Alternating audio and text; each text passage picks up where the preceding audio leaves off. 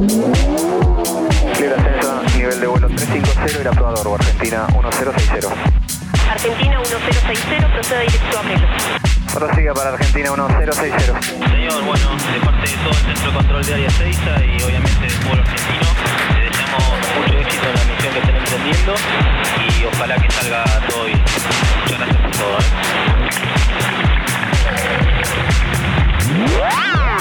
¿eh? Muchas gracias, muchas gracias por las palabras, gracias también a ustedes por el trabajo que han venido haciendo durante todo este tiempo. Bueno, en un día y medio estamos de vuelta. Muchas gracias, pasamos con Montevideo, ¿no? 18.5. Camilo, amigo, ¿cómo estás? Eh, si estás por ahí, podemos arrancar cuando quieras.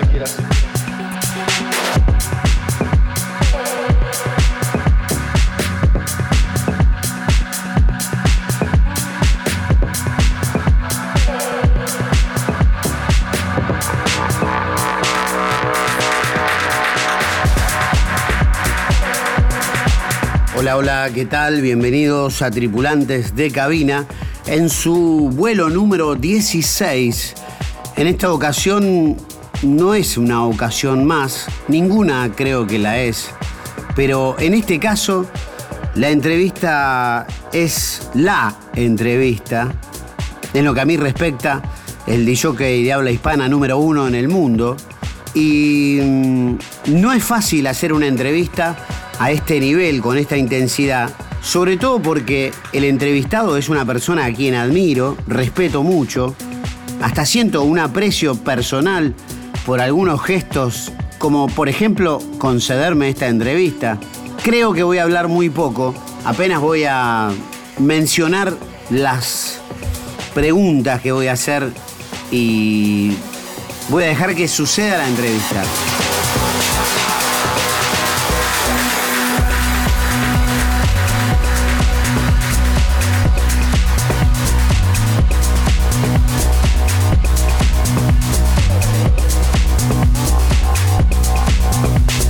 Bueno, Camilo, acá Hernán, primero agradecerte la, la invitación a tu programa y a este formato entretenido de entrevista que, que no había hecho otras veces, así que estoy muy entretenido de estar acá con vos.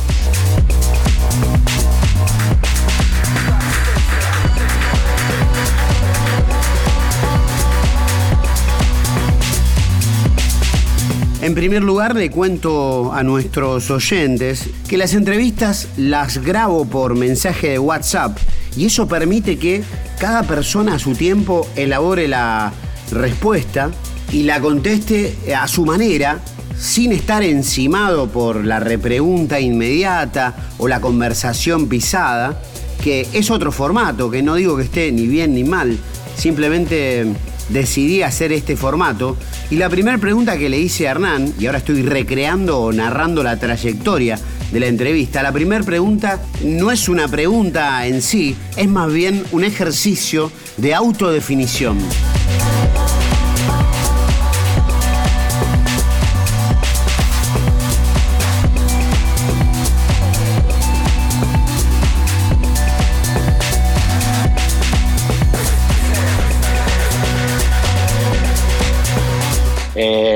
Soy Hernán Cataño, eh, padre de familia, DJ, eh, viajero frecuente, loco por la música eh, y creo que eso más o menos me define.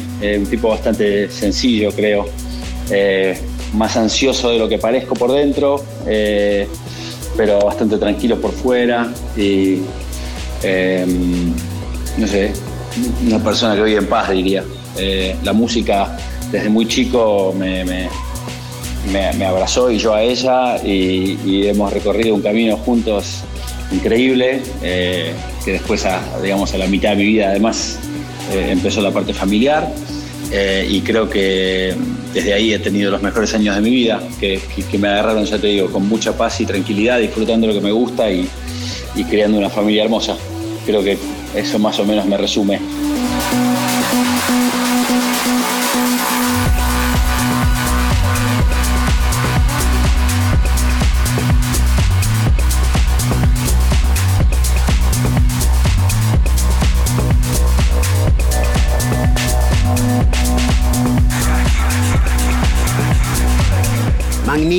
Estar compartiendo algunas eh, palabras, preguntas, respuestas, compartir pensamientos, sensaciones con Hernán Cataño. Lo que estamos escuchando de fondo es Imaginarium de Hernán Cataño junto a Guy Mansur. Esto salió el 13 de octubre del 2014 y según Beatport corresponde al género Tech House en clave de Si mayor.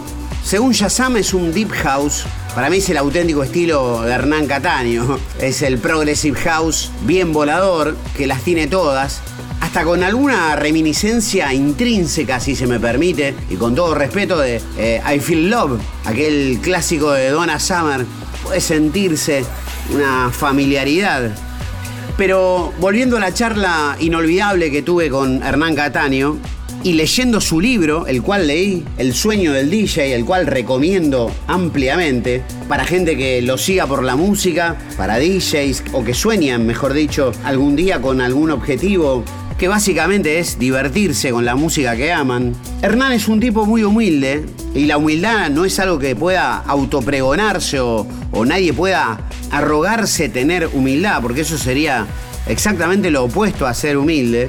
Pero miren qué humilde que es Hernán, que en su libro dice, por uno que llega hay cientos que tenían muy buenas posibilidades, muchos talentos, y por ahí no pudieron por H o por B, ¿no? Eh, de ser rozado por la pluma de un ángel y ser consciente de esto. Escuchamos a Hernán, tripulantes de cabina, aquí por la 93.7, Nacional Rock.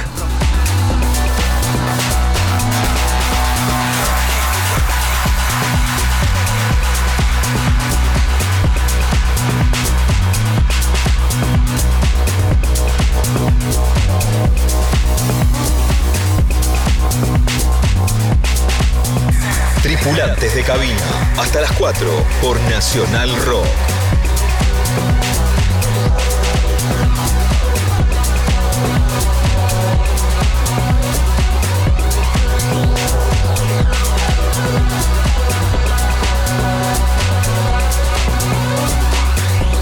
Eh, mira, yo creo que, como dice en el libro, una carrera, especialmente una carrera de largo plazo como la que tuve yo, eh, para tener una carrera así hay que, son muchos elementos, ¿no? Eh, obviamente tenés que tener un poco de talento, tenés que esforzarte muchísimo y hay un factor suerte que para mí, por lo menos en mi carrera, y creo que en la de muchos es fundamental. Eh, yo nunca fui de los increíblemente talentosos, ¿no? O sea, eh, yo me acuerdo que durante años, especialmente en Argentina, pero también en el exterior, yo me codeaba con DJs, yo trabajaba con DJs que yo los veía o los escuchaba y me parecía que tenían mucho más talento que yo. Eh, yo nunca me sentí del grupo ese, de, digamos, de, los brillantes. Eh, pero tenía otras cosas, quizás me esforzaba el triple que ellos o, o- ya te digo, en los momentos clave tuve suerte, como cuando pasó la, la aparición de Paul Oakenfold en mi vida, o cuando yo estaba sin trabajo y Ponle Sica eh, eh, me, ofrece trabajar en Pachá, que fue una discoteca clave en mi vida. Entonces, eh, creo que esos son momentos que, por ejemplo, el de, el de Pachá, yo estaba sin trabajo y andás a ver cuánto hubiera aguantado estar sin trabajo y, no me hubiera tenido que poner a hacer otra cosa y hubiera dicho, bueno, lo del DJ ya fue, porque yo ya, evidentemente, con esto no voy para ningún lado. Eh, por suerte nunca pensé así, pero quizá la vida me hubiera forzado, ¿no? Eh, y, ya te digo, en un momento apareció Alejandro, en otro momento apareció Oakenfold y fueron como enormes trampolines que hicieron que mi vida cambie. Y después algo que es clave, que también lo puse en el libro, que es estar bien rodeado. Eh, todos conocemos personas súper talentosas, genios, que al no, estar, haber, al no haber estado bien rodeados no pudieron tener la carrera que, que debieron haber tenido, si se puede decir. Eh, y yo creo que, que siempre estuve bien rodeado de buenos amigos, de familia, y eso hace que, que uno muchas veces, cuando podía haberse equivocado, podía haber hecho algo que estaba mal, eh, eh, se, se acomode, ¿no? Eh, no sé si más o menos eso responde a la pregunta. Stimulation. Stimulation.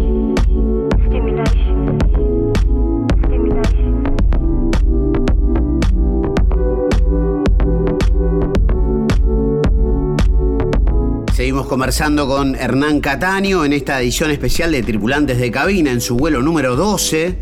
Em, lo que estamos escuchando es Stimulation para el sello australiano Balance que editaran en 2019 en un lujoso box set de dos CDs, un formato que casi está en extinción, pero también se editó una edición limitada en vinilos referencias de prensa, veo lo, complacido que están de tenerlo en su etiqueta. Hernán, te voy a hacer una pregunta que tiene que ver con eh, algo más de índole personal.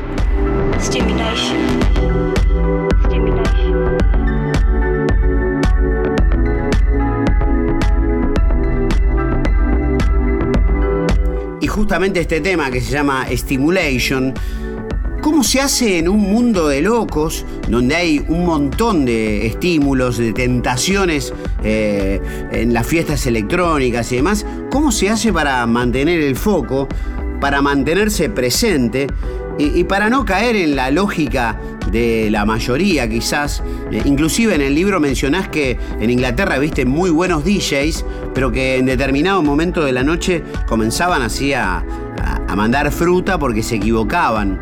Eh, ¿Cómo mantenerse ajeno siendo que la noche tiene sus laberintos?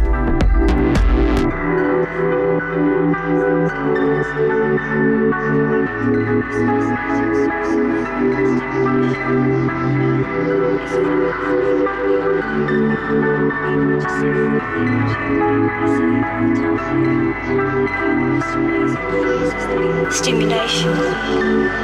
Stimulation. Stimulation. Stimulation. Stimulation. Stimulation simulation, simulation.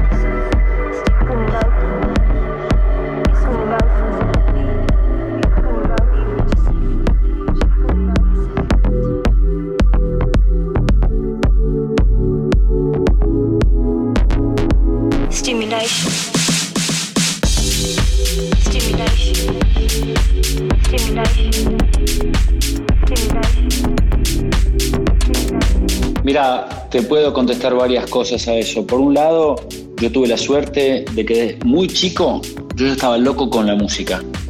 Loco, por completo. Y entonces entré a la noche, no por la noche en sí misma, que es un imán para mucha gente y todo lo que pasa en la noche, sino yo entré a la noche porque resulta que lo que a mí me gustaba sucedía de noche. La música y las fiestas eran de noche. Si las fiestas hubieran sido de 14 a 18, yo hubiera sido DJ de 14 a 18 y no hubiera, no soy un tipo de noche, no tengo ese tipo de perfil. Yo soy un tipo de día que trabaja de noche, no un tipo de noche, que todos conocemos los, los perfiles de gente que es de la noche. Yo no soy un tipo de noche, nunca lo fui. Yo no soy un tipo de noche, nunca lo fui.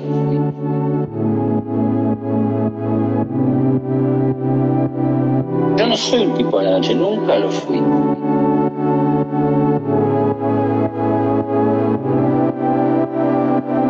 Yo no soy un tipo de la noche, nunca lo fui.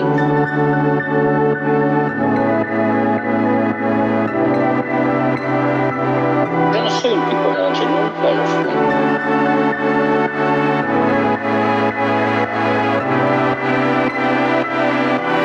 It's very often other people.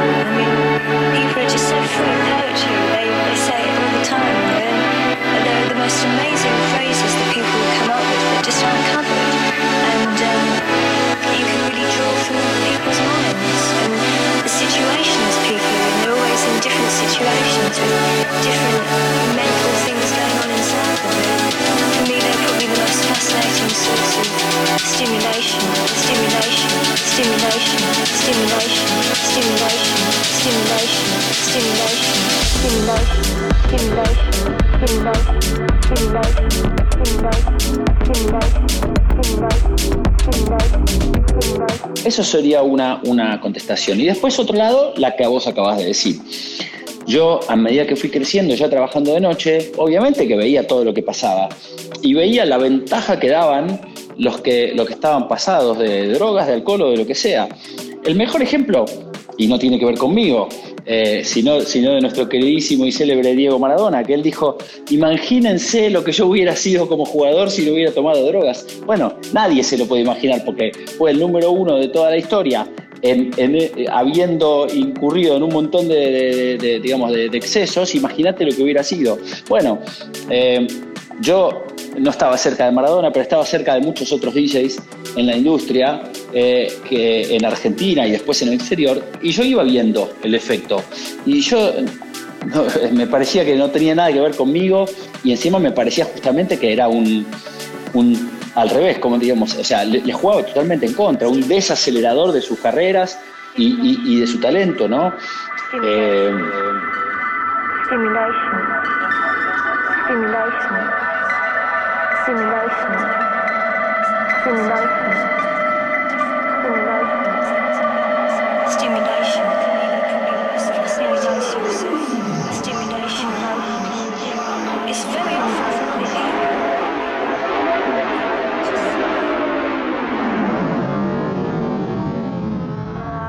Me acuerdo perfectamente la historia de un DJ inglés que se llamaba eh, el, de Monkey Mafia, se llamaba John Carter, eh, que vino a tocar el Pachá una vez, eh, creo que fue en 1999-2000, eh, y, empezó a poner música y la primera hora fue uno de los mejores sets de música house con vinilo que yo haya escuchado jamás.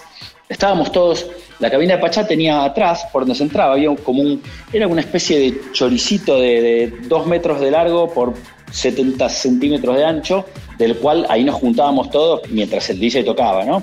Y estábamos todos los amigos escuchando el set de, John Carter y era increíble, muy, muy bueno, los mixes, la música, la calidad. Ninguno de los que estábamos ahí conocíamos ninguno de los temas que ponía y ya en esa época todos teníamos una, em, comenzábamos con una carrera internacional, es decir, no es que éramos eh, rookies, ya, ya sabíamos lo que hacíamos. Y sin embargo, este tipo era un tema tras de otro, nadie sabía, todos diciendo qué bomba esto, qué bomba aquello y mezclando de forma muy buena. Ahí al rato pidió una botella de tequila y empezó a tomar. La segunda hora fue bastante menos prolija y menos interesante. Y a la tercera hora lo tuvieron que bajar de la cabina. Y a mí me dio muchísima pena ver todo eso. Me dio mucha pena. Porque decir, ¿cómo, cómo se puede desperdiciar semejante talento? Un tipo que estaba teniendo eh, o sea, que su primera hora pintaba que iba a ser una noche para la historia, que nos íbamos a estar quedando hasta las 8 de la mañana bailando una noche memorable de las cuales todos vienen a decir, yo estuve aquel día que John Carter la rompió, y en realidad se convirtió en la noche en que a John Carter se lo tuvieron que llevar poco menos que eh, entre cuatro porque no podía ni caminar. Y, a mí esas cosas me han marcado muchísimo y me dejaron siempre bien claro cuál era el camino.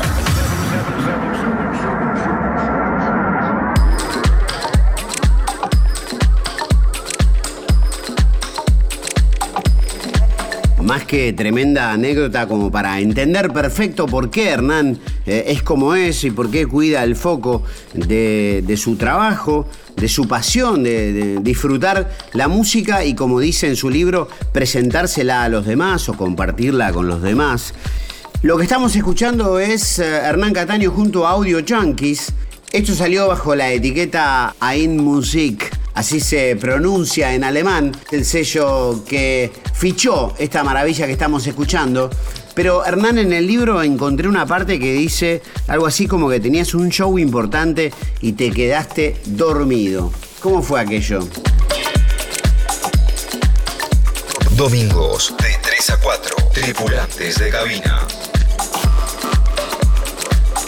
Sí, sí, fue así, pero no fue una vez que me quedé dormido, era mi primera vez, eh, mi primer show internacional.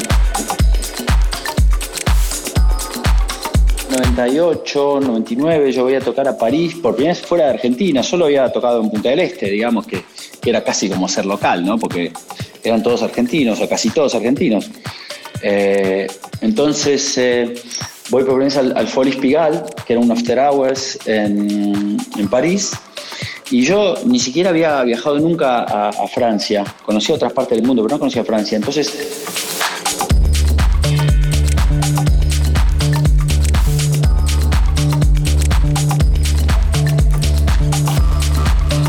yo muy entusiasmado y ahí sí, totalmente rookie, menospreciando o, no teniendo en cuenta el jet lag y, y, todo eso, aterricé y me fui a pasear, me fui a conocer París y caminé por toda la ciudad y conocí Champs-Élysées y el Montparnasse y fui a las disquerías a comprar discos y me fui a comprar zapatillas y bueno, estaba enloquecido, feliz, feliz. Era un sueño, era el sueño del pibe ya. Entre todos los sueños de los que habla el libro, que se llama El sueño del DJ, uno de los sueños era viajar al exterior a tocar. Yo no, en ese momento, en ningún momento me imaginaba o soñaba que iba a terminar dando 200 veces la vuelta al mundo, jamás. O sea, eh, eh, para mí, eh, me acuerdo, en ese viaje yendo a París era, era tipo, listo, triunfé. Un día puse música en París y después volví a Argentina y un día terminé mi carrera en Argentina. Yo no, no, era habitual que un DJ argentino volara por el mundo todo el tiempo, no existía eso. Entonces yo no, no tenía por qué pensar que eso me iba a pasar a mí. Entonces era parte de un sueño nomás. Entonces, bueno, cuando finalmente lo consigo, me paso todo el día paseando por la ciudad y vuelvo al hotel muerto, cansadísimo y encima, ya te digo, muy, muy eh, poco consciente del efecto que hace el jet lag, que es que hace que cuando finalmente te, primero te puedes dormir y cuando después cuando te dormís es como que te tiran un yunque en la cabeza y te dormís mucho más profundo de lo habitual, cosa que yo no sabía. Eh, entonces la discoteca quedaba enfrente del, del hotel. Entonces, como Kimo, el chico que me había llevado, eh, él iba a tocar antes que yo y después que yo, entonces él me ha dicho, bueno, hace una cosa, vos levantate, más o menos, no me acuerdo exacto, pero ponele, no sé, a las 2 de la mañana, levantate y venite, yo ya dejo avisado en la puerta y, no sé, y a las 3 empezás a tocar, algo así. Bueno, sí, sí, fenómeno, todo contento, yo estaba feliz. Me voy a dormir, y pido que me despierten en, en, el hotel a tal hora, bueno, y de golpe, nada, me olvido empiezo a escuchar que golpean la puerta, golpean la puerta, voy así todo oscuro, ya te digo, muy poco consciente de la realidad, porque cuando uno ya tiene experiencia, me voy un poco por las ramas, pero está bueno, para el que no sabe, cuando vos estás así jetlagueado, es mucho mejor dormir media hora que cuatro horas. Si te dormís cuatro horas es mucho peor como te despertás. Bueno, mejor dormir media hora y tomarte un café y seguir para adelante que dormir profundo, porque en el medio del sueño así después estás, estás medio groggy. Entonces, bueno, yo, totalmente inexperto, hice eso entonces me estuvieron llamando para despertarme, nadie logró despertarme, poco menos que me tiran la puerta abajo. Y es como que si yo tenía que empezar a poner música a las 3, eh, me viene a golpear, eh, abro la puerta a las 3 y media, miro el reloj, miro, eh, no entendía lo que pasaba. Y yo que había esperado y deseado levantarme temprano, bañarme, comer algo, irme al club una hora antes, escucharlo a ti, ver cómo estaba el club de la discoteca, en cinco minutos pasé de la cama a la cabina sin ni siquiera una ducha y claro, estaba totalmente aturdido en una discoteca llena de humo. O sea, em, todo lo contrario, todo, todo lo contrario de lo que hay que hacer, que hacer, que hacer, que hacer, que hacer.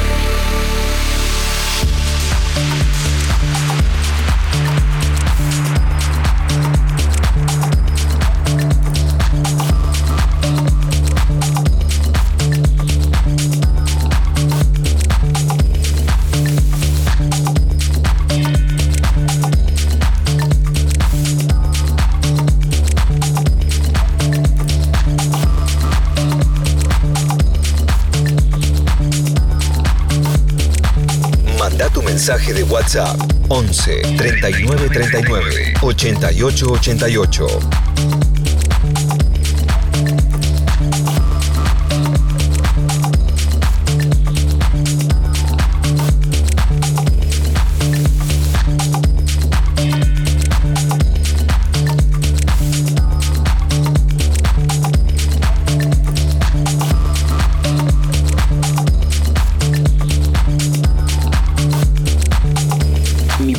Fiesta internacional.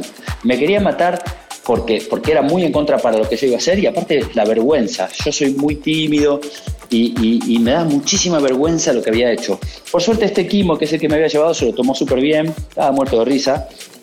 Eh, y me bancó, obviamente la primera hora yo estaba entre aturdido y enojado, entonces toqué muy mal, eh, pero después, bueno, después la noche levantó y, terminó siendo una gran noche y, y, ahí cuento en el libro que si sirvió de aprendizaje eh, eso fue en 1998-99 y desde ahí para acá eh, hice miles de shows y ni una, nunca más en mi vida me volví a quedar dormido.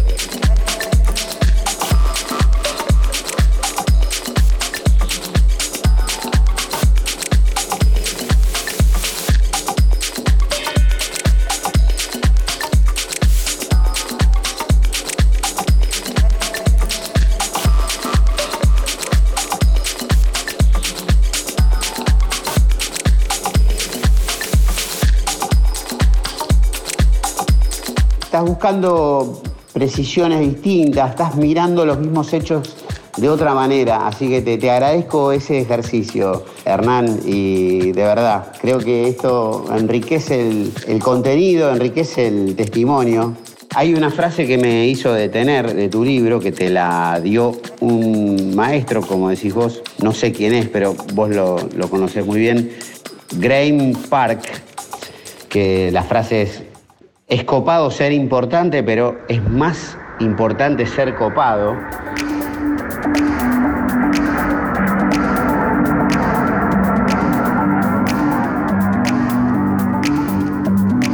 Graham Park eh, es un DJ inglés, fue DJ de la Hacienda de Manchester durante muchos años, una de las, de las discotecas íconos de, Inglaterra, que era de los New Order, eh, hasta que la tiraron abajo en la década pasada.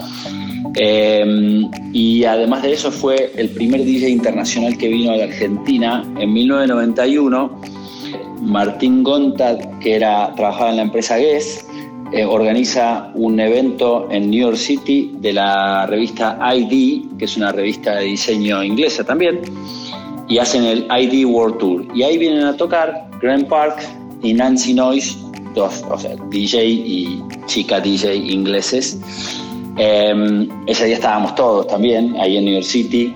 Eh, este Grand Park nos dio una cátedra, eh, me acuerdo que eh, en el libro puse algo así como que nos disminuyó mucho verlo, porque, porque a mí, por lo menos a mí, a varios que estábamos ahí, eh, fue como un, un, baldazo de agua fría la diferencia que había entre, entre el, manejo de, de, todo, de pista, de música, de mixes, de todo lo que hacían. De, nosotros creíamos que teníamos un nivel razonable, pero estos tipos eran muy superiores a nosotros, muy superiores.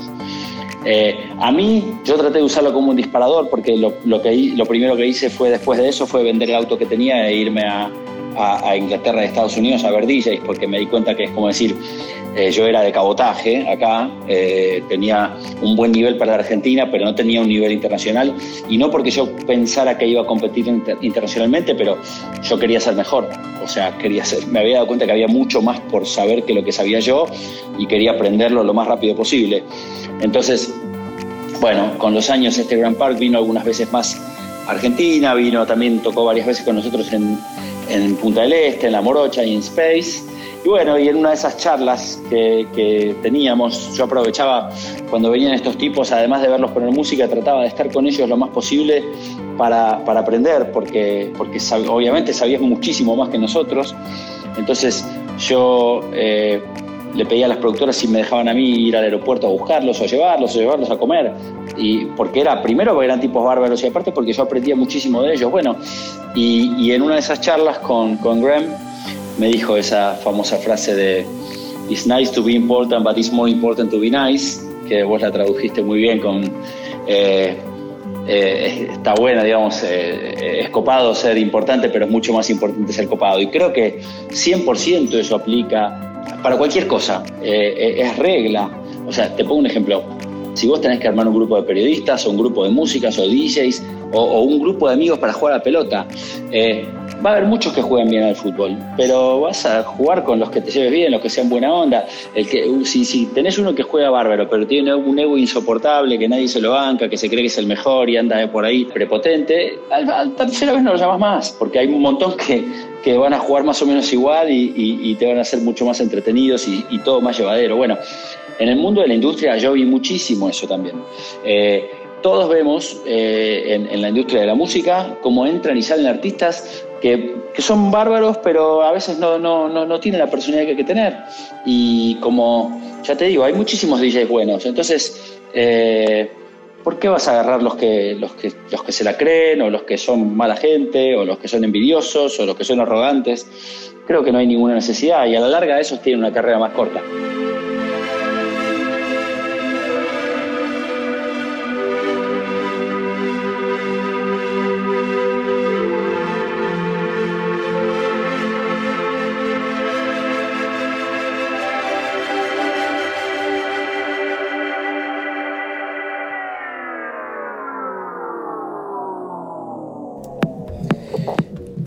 Inolvidable capítulo de Tripulantes de Cabina junto a Hernán Cataño. Eh, antes que Hernán diera el salto, pegara el salto internacional, eh, pasar a ser un DJ global, eh, había mucha competencia aquí entre los muy buenos exponentes de la escena nacional. no sé si querés hacer alguna referencia.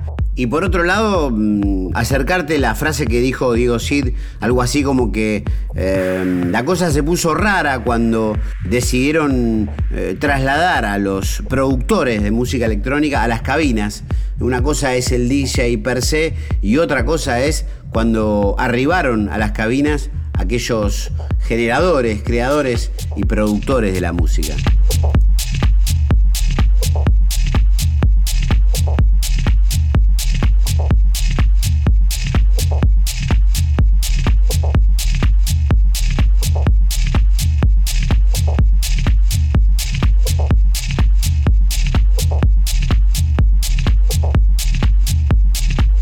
Mira, en referencia a lo primero que decís, si es que entiendo de lo que estamos hablando, yo siempre jugué para el equipo. El equipo es el club y la escena. Es decir, yo siempre hice lo que creía que era mejor para una noche de club, como pasó el día de Paul porque entendía, por ejemplo, quiénes eran los principales de la noche y quién, era, quién no era nadie en esa noche. Eh, y lo mismo me pasó siempre en Pachao, en la discoteca que estuviese. Éramos siempre muchos DJs, había muchos DJs muy buenos en Argentina en esa época. Eh, y yo siempre creo que jugué para el equipo.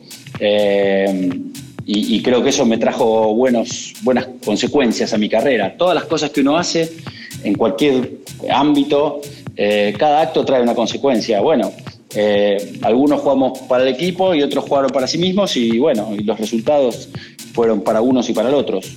y respecto de lo que te dijo Diego, estoy totalmente de acuerdo. Bueno, Diego es una eminencia, o sea, no hace falta que eso venga a decir yo acá. Eh, eh, es uno de los tipos con más experiencia eh, como DJ y, de club y de underground que, ha habido, que hay en la Argentina. Y, mm, ¿cómo se llama? Y, coincido 100% con él. O sea, una cosa es ser un DJ y otra cosa es ser un productor. Por más que hay productores que son DJs, pero, pero en todo caso, Creo que una, una noche bien manejada requiere de mucha experiencia y muchos productores convertidos en DJs no tienen ese recorrido. Eh, y se nota en un minuto. O sea, eh, después eh, hay, una, hay una industria que ha ido llevando la cosa para distintos lugares, pero si vamos a, digamos, a, lo más básico de, de, lo que hacemos nosotros, de ninguna forma un productor, por más buenos discos que haga, va a ser mejor que un DJ que es un DJ de oficio toda la vida, de ninguna forma.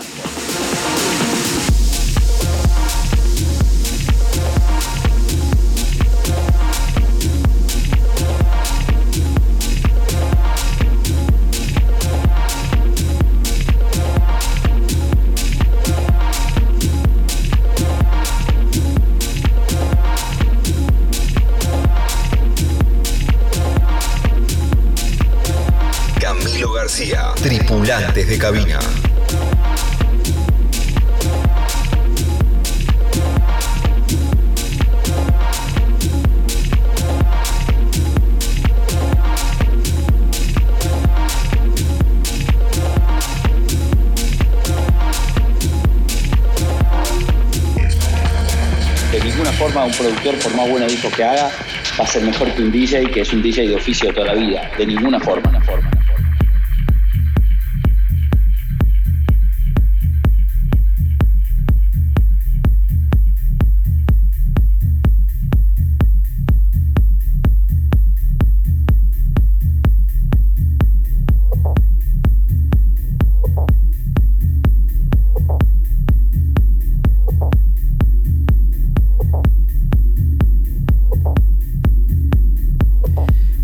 Magnífico vuelo número 16 de tripulantes de cabina, en esta ocasión con el número 1, Hernán Cataño.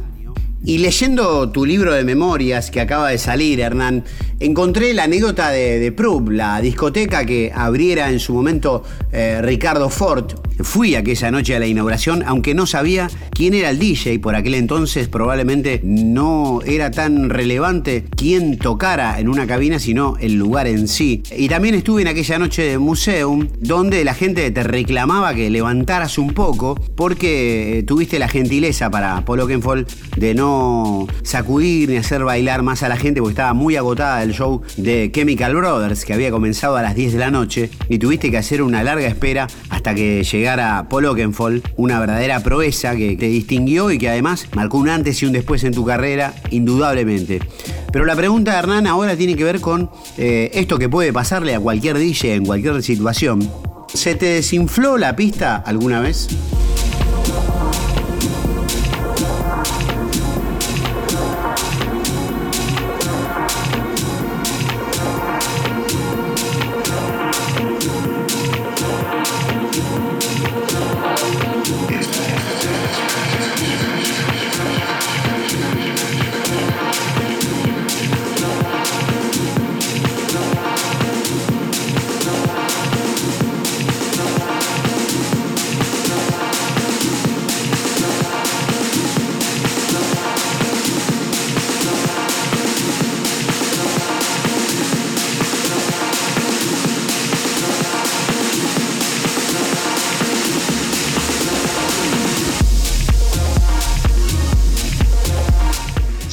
Supuesto que se me desinfló una pista. Hubo una época, eh, a principios de los 90, donde los DJs de la escena queríamos imponer el house y, Argentina todavía iba para otro lado en muchos sentidos. Primero porque la mayoría del público era rockero o, de fiesta, música de fiesta quería escuchar.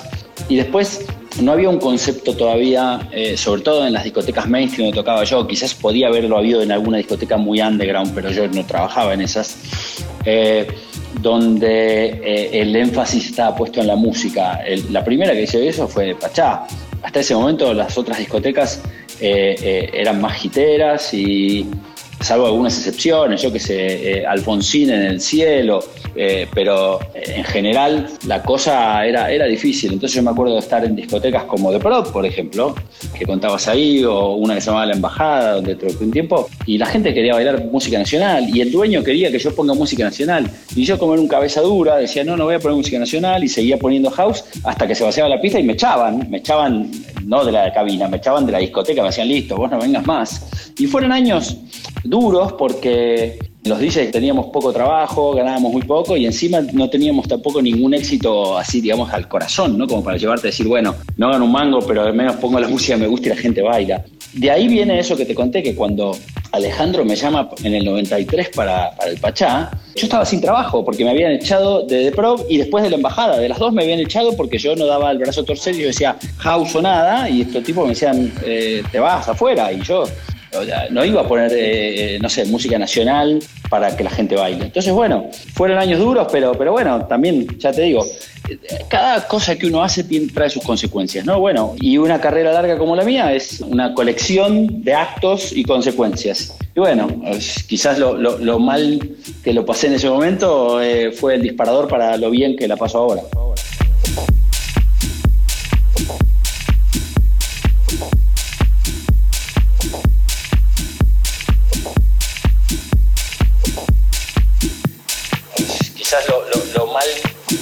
En ese momento eh, fue el disparador para lo bien que la pasó ahora. Y el dueño quería que yo ponga música nacional. Y yo como era un cabeza dura, decía, no, no voy a poner música nacional y seguía poniendo house hasta que se vaciaba la pista y me echaban. Me echaban, no de la cabina, me echaban de la discoteca, me decían, listo, vos no vengas más.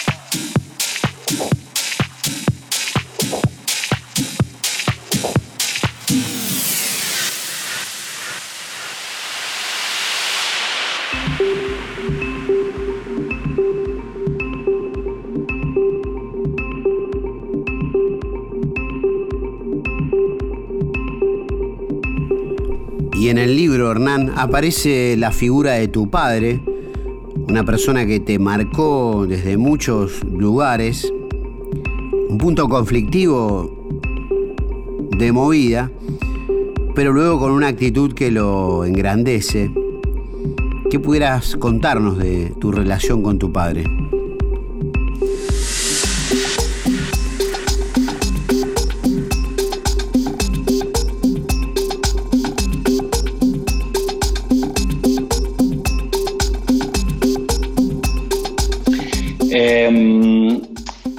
Costó mucho entenderlo a mi papá, porque cuando yo era chico nos llevábamos a las patadas por el tema de la música, yo no podía entender como ahora entiendo sus, sus objeciones, digamos, o sus miedos más que nada, por la cultura de la que él venía y por haber vivido en otra situación. Em, obviamente después lo entendí, lo mismo que entendí, él tenía una, moral y una ética eh, altísima, eh, y son cosas que ahora valoro muchísimo, ¿no? O sea, ahora que soy mayor, ahora que tengo hijos, eh, y ahora que veo el mundo, y, y cómo tantas cosas que él ya se quejaba en esa época, ahora las veo representadas por todos lados, a nivel mundial, te digo, y cuanto más uno añora ese tipo de, moral y de educación y de honestidad que había antes, que ahora cada vez hay menos, cada vez somos muy pocos los que, y, me, anoto, digamos, no, no porque me la crea, sino porque es, como una forma de pensar, pero los que tratamos de ser eh, honestos y mantener eh, nuestra ética por encima de otras cosas, ¿no? Eh, y bueno, entonces es como que Ahora me encantaría, si pudiera hablar con él, me encantaría decirle, tenías razón en casi todo. O sea, e incluso el tema de la música se lo discutiría, porque creo que el diario el lunes me dio la razón a mí, pero desde otro lugar. O sea, cuando, cuando yo era chico era batalla, era batallar contra mi viejo y ahora hubiera tratado de convencerlo, no de, no de ir a pelearlo, ¿no? Eh, porque repito, creo que en ese momento eh, eh, lo único que él estaba buscando era, era el bien mío como yo buscaría ahora el de mis hijas.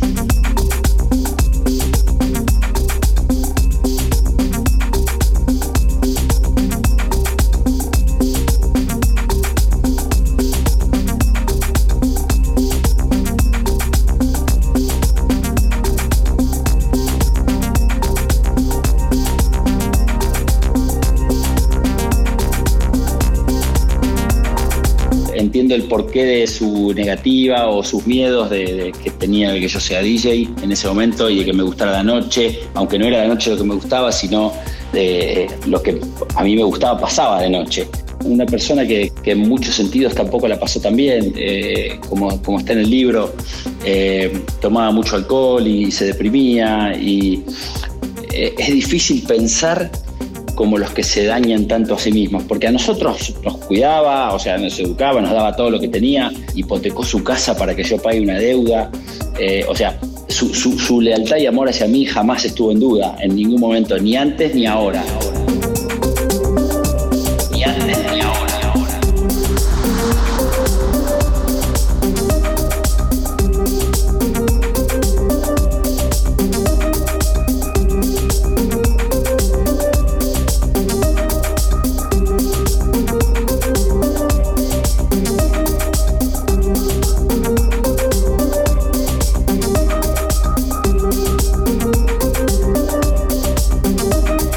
Seguimos compartiendo este episodio número 16, vuelo número 16 de Tripulantes de Cabina, aquí por la 93.7. Hoy con Hernán Cataño. Eh, Hernán, y te criaste muy rodeado de mujeres, tu madre, tus dos hermanas, eh, y seguís muy rodeado de mujeres, tu compañera Jackie y tus tres hijas. Eh, y sin embargo, bueno, aunque no tengas hijos varones, has formado un equipo donde la estructura de Southbeat se puede ver casi como una escuela. Eh, has formado, has creado un, equipo, una selección, donde además compartís shows, compartís lanzamientos. Eh, ¿Qué pudieras hablar de ese tan nutrido grupo que comandás?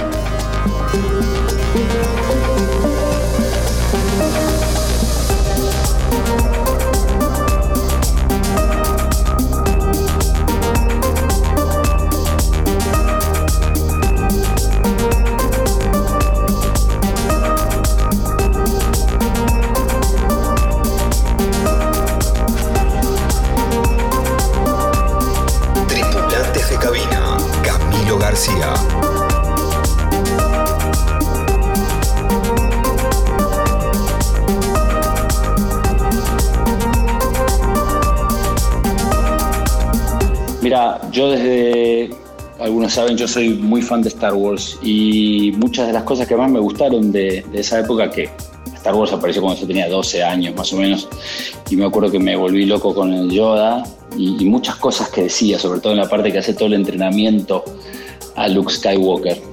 Y que, parece algo de, de película de entretenimiento, pero tiene un montón de cosas muy profundas. Y una frase que me pegó de chico mucho, mucho era, enseña lo que aprendiste. Y, enseña lo que aprendiste es algo que después fui recorriendo a lo largo de mi vida con la música, cuando tenía la disquería, cuando viajaba y aprendía cosas de DJs ingleses, venía acá y se lo contaba a mis amigos acá y les decía, che, mira, esto lo hacen así, esto lo hacen así, no sabes qué bueno que está esto, o usan el isolator así, cosas técnicas, cosas artísticas de todo tipo. Y, mm, ¿cómo se llama? Cuando ya tuve una posición, digamos, un poco más importante como DJ, con cierto, digamos, si querés llamarlo un poco de poder o, con un poco de, posibilidad de hacer otras cosas que iban más allá de mi propia carrera, eh, una de las primeras fue poner un sello discográfico, abrir un sello discográfico eh, y, empujar a, chicos jóvenes como otros me empujaron a mí. O sea, yo no tengo el poder que tuvo Paul Oakenfold eh, sobre mí como para decir, bueno, eh, voy a impulsar la carrera de un DJ de semejante forma, pero sí puedo humildemente darles lugar y darles sobre todo visibilidad, de la misma forma que en el programa de radio que hago todos los sábados, desde hace casi 20 años, trato de darle lugar a, autores nuevos de todo el mundo para que la gente los vea y después otros ellos los contraten. Bueno, con Subbeat es lo mismo, ¿no? Como vos dijiste, eh, eh, Kevin, Ezequiel, bueno, Oli, Oli Bounder son hermanos directamente, pero todos esos, y, Antrim y, John Cosani y eh, muchísimos, ¿no? Folgar. de Argentina y del mundo, chicos que, que, tienen, que son talentosísimos y que lo que necesitan es visibilidad, porque vos sabes que de la forma, con la cantidad de artistas que hay hoy día, eh, ya no se trata de buscar buenos, buenos hay por todos lados, el tema es poder darles un lugar y darles visibilidad, que es lo que eh, digamos es el paso fundamental. después, una vez que son buenos, necesitan que alguien se entere. Y, esa, es, la principal razón por la que usamos el sello y, creo que me, deja muy satisfecho porque hemos impulsado y ayudado a las carreras de muchos chicos nuevos y la idea es seguir haciéndolo, por supuesto.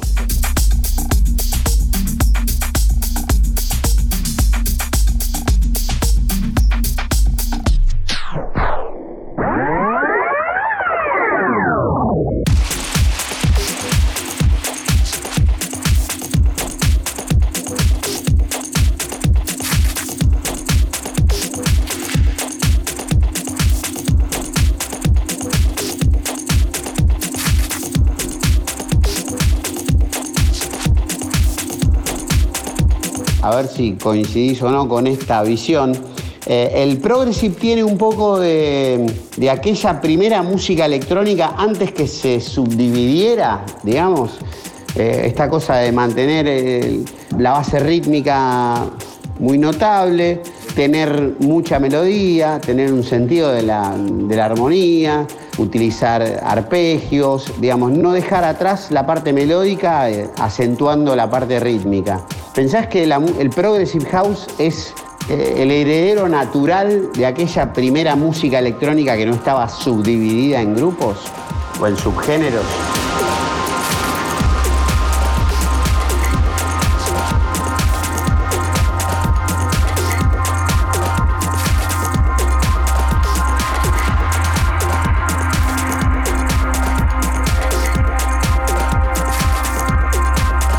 Creo que lo definiste de manera perfecta. Eh, no sé qué voy a agregar yo, pero es así. Eh, por eso es una cosa más mental, más voladora, para perderse adentro y, comparado con otros estilos de música, no tiene tantos hits porque eh, la gente dice progressive house, pero yo siempre insisto en que más es, es la forma progresiva de poner música se trata un poco de eso, ¿no? De ir llevándote despacio y cada 5, 6, 8, 10 temas pones una canción. Es como una película larga eh, y tiene eso. Eh, es más, ya te digo, es, una cosa muy mental donde, en la que te metes adentro eh, y por eso se destaca normalmente tanto el trabajo del DJ porque un, DJ de forma progresiva eh, tiene que entender bien el oficio, como hablábamos antes de lo que te había dicho Diego, porque si no, Por eso a veces los productores de, Progressive House que, que ponen música no son tan buenos DJs porque no se trata de simplemente decir, bueno, un arpegio, después otro y esto. No, no, hay todo un concepto que, que con una música que, que, es tan mental es. Eh, tenés que ser bueno, digamos, porque si no se nota enseguida.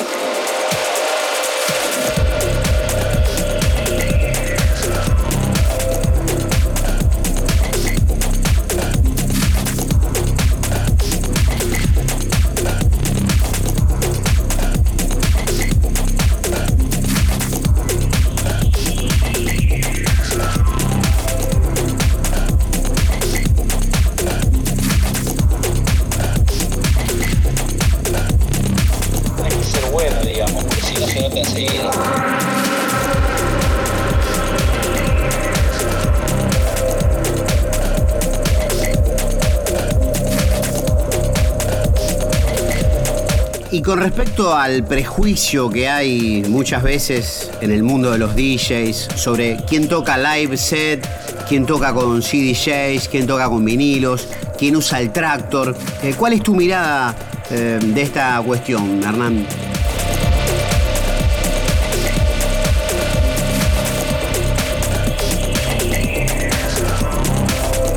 Por un lado yo creo que desde el lugar del público eh, a la mayoría de la gente lo único que le importa es lo que sale por los parlantes. Es decir, hoy día los DJs somos entretenedores y estás ahí para entretener a la gente. Si, si lo, que, lo que la gente escucha le va bien, creo que no le preocupa tanto si lo pusiste con vinilos, con CDs, con pendrives o con lo que sea. Yo particularmente prefiero las CDJs porque siento que eh, estoy tocando en vivo, es decir, uso mis manos, me puedo equivocar eh, y eso a mí me mantiene más despierto, más, más incentivado. Pero te lo está diciendo un tipo que, que es old school totalmente. Yo pongo música desde de los 12, 13 y tengo 56, más de 40 años poniendo música. Y pasé por todos los, digamos, los, los formatos, ¿no? Entiendo que quizás un chico de 20 años o de 15 hoy dice, ¿para qué voy a estar con las manos a ver si me equivoco, si me sale algo mal, el sync, el botón? Si puedo tener una compu que me tenga todo eh, y yo me dedique a simplemente la parte musical. Y está todo bien. Yo tengo una filosofía, siempre la tuve, de, de hay que vivir y dejar vivir. O sea, eh, esto no es una competencia. Yo no compito contra otros DJs, eh, ni otros DJs compiten entre ellos. En todo caso, lo que cada uno tiene que tratar es de hacer lo que lo hace feliz, porque creo que eh, haciendo lo que uno es feliz es la mejor versión de uno mismo y es lo que más le va a gustar a la gente. Así que no, no, yo no tengo ningún problema con los formatos, ya te digo, yo prefiero el CD6 porque es lo más parecido a usar vinilos, pero con todas las posibilidades de tecnología que es innegable eh, la incalculable cantidad de posibilidades que trae. Creo que para mí es eso.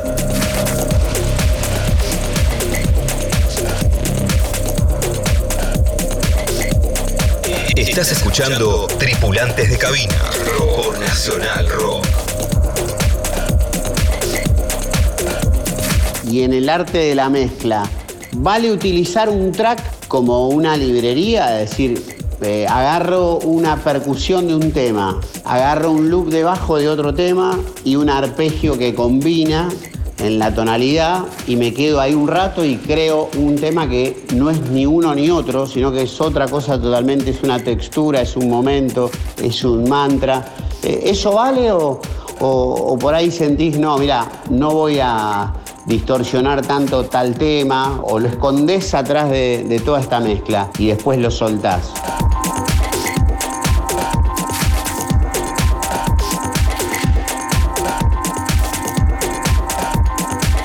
No, por supuesto que vale.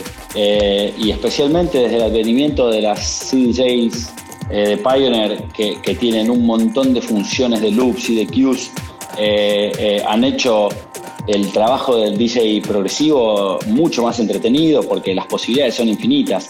Cuando nosotros poníamos música con vinilo, obviamente había una destreza muy importante que mostrar, pero las, las, las, posibilidades eran en algún punto limitadas porque el disco se acababa.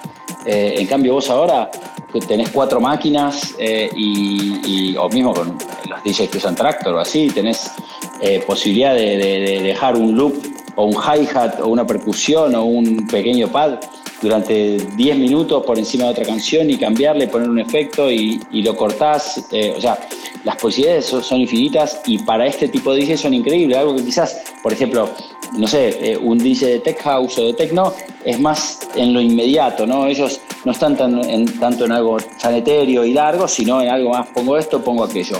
Que está buenísimo también, ¿eh? No, no, no estoy haciendo una, una cuestión de valor de un estilo u otro, pero digo simplemente que para el estilo progresivo, eh, ese tipo de situaciones en las cuales uno puede extender y combinar eh, son impresionantes.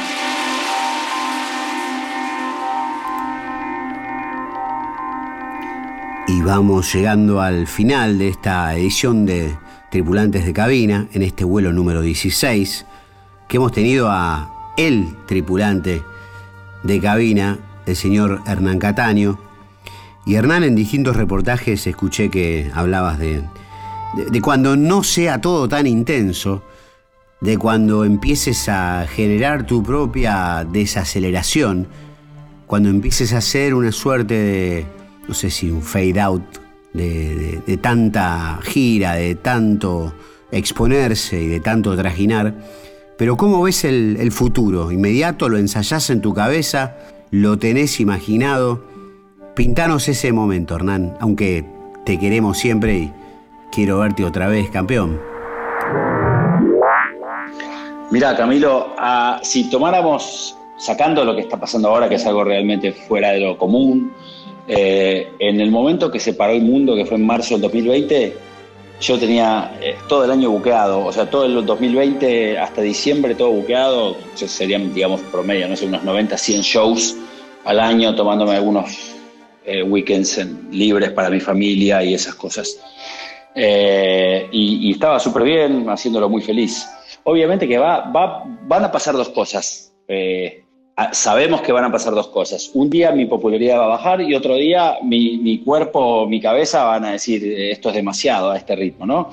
Eh, y cualquiera de las cosas que pase primero, eh, yo, lo- digamos, voy, a escuchar a la escena eh, o voy a escuchar a mi cuerpo. Si un día empiezo a, ir a los clubes y la gente no se entusiasma con mi música, no tengo ningún problema, no voy a seguir siendo. Yo no, esto no es una competencia de ver eh, quién hace bailar más gente. Entonces, eh, si veo que a la gente no le gusta más la música que, yo pongo, no pasa nada, me vuelvo a mi casa y tengo otras cosas para hacer.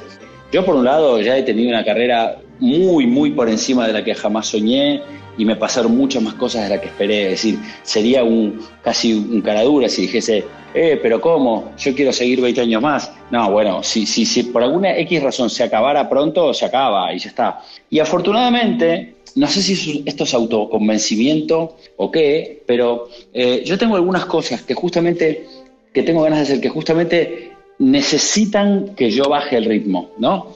Es decir, cosas que no podría hacer al ritmo que voy ahora. Por ejemplo, hacer un programa de radio de noche, como el tuyo, que, que es eh, más tarde, donde no hay tanta cuestión de rating, eh, o sino, yo, a mí me encantaría hacer un programa de radio donde yo te invito a vos, Camilo, otro día invito a otro DJ, otro día un, invito a un pintor, pero para hablar de música, para poner música, escuchar música y hablar de música. Y que me traigan sus discos favoritos y los discutamos. Y que me diga, a mí me gustaba, no sé, Jimi Hendrix. Bueno, ¿por qué te gustaba? ¿Y cuál era? ¿Y qué, tema crees que representa mejor a Jimi Hendrix? Yo sueño con hacer ese programa, que es las- los programas de radio que yo escuchaba cuando era chico. Eso por un lado. Y otra cosa que sueño con hacer, y tranquilamente lo voy a hacer cuando, ya te digo, mi popularidad baje, es, por ejemplo, no sé, llamar al gordo Atos y decirle, Sergio, eh, hagamos una noche de, funky soul en Bahrein, que solo entren 300 personas, un miércoles a, a la noche, temprano, yo qué sé, de, de 6 de la tarde a 12 de la noche. Y para eso también son cosas que ahora sería muy difícil que las haga porque eh, iría mucha gente, porque habría problemas, porque se pelearían por las entradas. Entonces, eh, ya te digo, como que yo tengo planeado, entre comillas, si se puede planear, porque creo que el COVID nos enseñó a todos que no se puede planear nada, pero como yo soy bastante conservador, sí me gusta, en ese sentido me gusta tener todo organizado. Si pudiera diría, bueno, supongamos que eso fuera un ejercicio en chiste, te lo digo, pero yo tengo 56 años, diría, bueno, yo qué sé, hasta los 60 sigo como ahora, que vengo bien y feliz y contento y me encanta viajar por el mundo y poner música y a la gente le gusta lo que yo hago a un, a un buen nivel. Supongamos que a los 60 ya puedo decir, bueno, ahí ya empiezo a, aterrizar un poco, a, a desacelerar y ahí empezaría, eh, en donde me quede quieto un poco, a hacer esas noches de soul y funk con Zucker y Alfonsín, ¿me ¿entendés? Eh, y, y después, ya te digo, el día que pare más de todo, tener ese programa de radio que me encantaría hacer, un programa de radio después de la medianoche, ya te digo, así en silencio, oscuro, donde se habla de música, no se ponen hits, no se pone nada, simplemente, o sea, es para el que lo quiera escuchar y el que no le gusta, el que no lo escuche. O sea, no, no, en, el mundo del entretenimiento hay, hay, hay toda una, una, una escuela, si quieres llamarlo, de, de hacer cosas que sean exitosas. No, yo quiero hacer cosas que me gusten a mí, no que sean exitosas. Si en el camino son exitosas, buenísimo, pero si no, las quiero hacer igual. Eh, creo que, que, que, que, se puede, digamos, y que bueno, y que es, es un buen plan para, para, para, si querés, para el retiro, ¿no? O sea, eh, yo no voy a dejar de estar ligado a la música ni de trabajar porque soy muy inquieto, me gusta moverme y todo. Eh, pero sí quizás eh, deje un poco el, ritmo de, todos estos 200 aviones al año que, pesan un poco.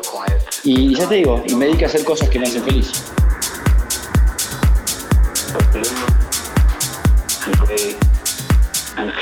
Hermosa respuesta, Hernán. Y bueno, ya vamos aterrizando en este vuelo de tripulantes de cabina.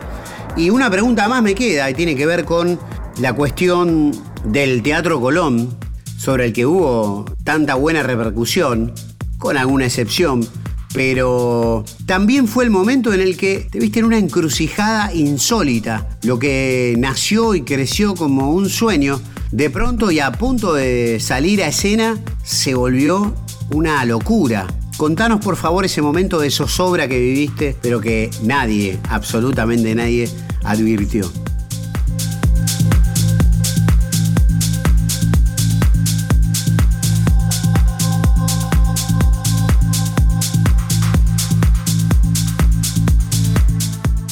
Eh, sí, los, los, días previos de, a Connected creo que fueron el momento de más estrés que viví, que viví en toda mi vida. Porque nosotros habíamos estado un año trabajando con Oliverio y Bounder y con, con Garderín, eh, preparando todo el show, y nos habían dicho que en febrero eh, el show, el primer show era el 23 de febrero, y durante el año nos decían, sí, sí, en febrero son los ensayos, en febrero son los ensayos. Bueno, y yo me imaginaba, por lo menos, bueno, decía, el 23 es el show, tenemos 20 días de febrero para ensayar. Yo estaba en enero de gira en Australia y volví a Argentina el 28, yo tenía previsto volver a Argentina el 28 de enero, pensando, bueno, dos días fresco para acomodarme del jet lag, el cambio de horario a Australia son 12 horas de diferencia, y, y después arrancamos a ensayar a full. Y cuando se acercó la fecha, nos dijeron los ensayos, sí, el 21, 22 y 23. Y yo digo, ¿cómo? ¿Tres ensayos? Sí, sí, tres ensayos porque la orquesta estaba ensayando otras cosas, tenía otras cosas para hacer. Y para mí fue un golpazo durísimo, porque ni bien me lo dijeron, que creo que esto fue en diciembre que me enteré, eh, ya sabía que era poco, que no había tiempo en, de, de, tres días con la orquesta de ensayar algo que a nosotros nos había llevado un año preparar eh, y sobre todo miembros de orquesta que nunca habían tocado sobre una base electrónica y nosotros que nunca habíamos tenido que, que sincronizar eh, con una orquesta. Entonces, la verdad que eso me, me, me, me noqueó, me choqueó bastante y me empezó a meter un montón de presión. Muchísima más presión tuve cuando hicimos el primer ensayo y la primera media hora fue realmente muy, muy floja. Eh, había desajustes por todos lados, eh, había que parar cada tres minutos para algo, eh, se veía muy mal y bueno, eh, pasaban las horas y, la cosa eh, mejoraba muy lento, eh, pero bueno, yo creo que esto ya lo dije alguna vez, evidentemente cada uno cree en lo que cree, unos creen en Dios, otros en el Buda, otros en, en Jehová, otros en no sé quién, pero algo hay ahí que nos dio una mano porque el primer show de las 7 de la tarde del jueves 23 eh, salió, te diría, 7.50, 8 puntos. Y tres horas antes, en el único ensayo que hicimos en el teatro, porque en el teatro hicimos uno solo, ese mismo día, habíamos tenido que parar cinco veces para corregir cosas. O sea, eh, no había ninguna razón para que el primer show completo saliera tan bien como salió, eh, salvo que, alguna mano de, de, del más allá no, nos, nos, hubiera ayudado. Eh, así que, pero bueno, yo qué sé, yo también creo mucho en el karma y creo que la cantidad de amor y trabajo y cariño y dedicación que le habíamos metido todos los involucrados, eh, la Croa con las luces, los músicos, eh, Gardelino, Oliverio, Bounder, Cruz en la producción, los del Colón, todos, era tal que esa energía tenía que transformarse en algo bueno eh, y creo que terminó saliendo así de bien. Después obviamente me dio bronca porque después hicimos cuatro más, tres más en el Colón, más otro al aire libre, después fuimos a hacerlo a San Juan. Y cuando hicimos el último en San Juan, que era más o menos el equivalente como que te dice la pasada número 7 de shows, ese salió increíble, pero increíble, ese tipo 11 puntos. Y la bronca que me da decir, esto tenía que haber salido así desde el primer día eh, y, sobre todo podíamos haber disfrutado mucho más eh, de haber tenido la orquesta antes. Pero bueno, como dije en el, algunos lo vieron en el documental de Connected, ese que está en Netflix, eh, el Colón es así y, tenés que abrazarlo y estar contento. No vas a poner a decirte, no, porque yo quiero esto, el otro. Si te pones en exquisito, te volvés a tu casa. Entonces, eh, si bien, como dijiste vos, no era nada de lo que yo estoy acostumbrado, porque yo estoy acostumbrado a trabajar de otra forma, pero bueno, eh, ahí tenés igual, el resultado fue buenísimo. Eh, para muchos nosotros, de nosotros fue el momento más alto de nuestras carreras y, algo que jamás hubiéramos soñado, ¿no? O sea que, eh, que haya salido tan bien y tanta repercusión, después que termine el documental en Netflix, que dé la vuelta al mundo como lo dio, es algo más que soñado. Pero bueno, todo eso está en el libro.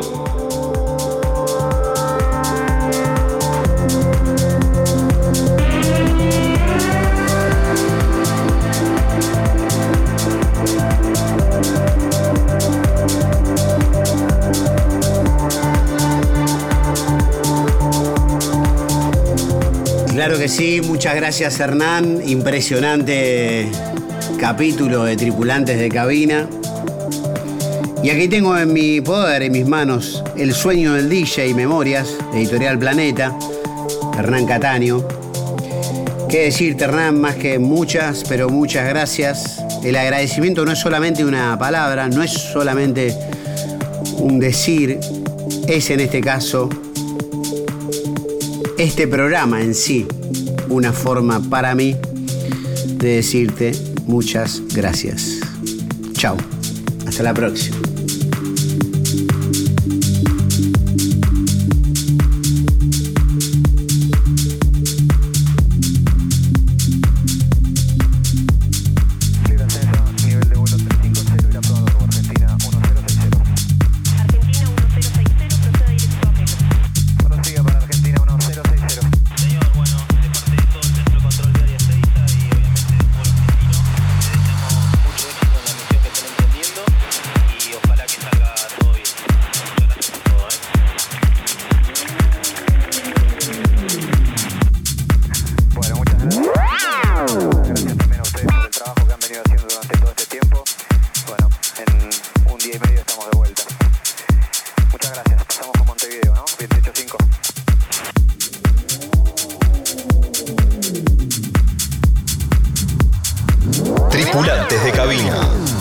Nacional Rock.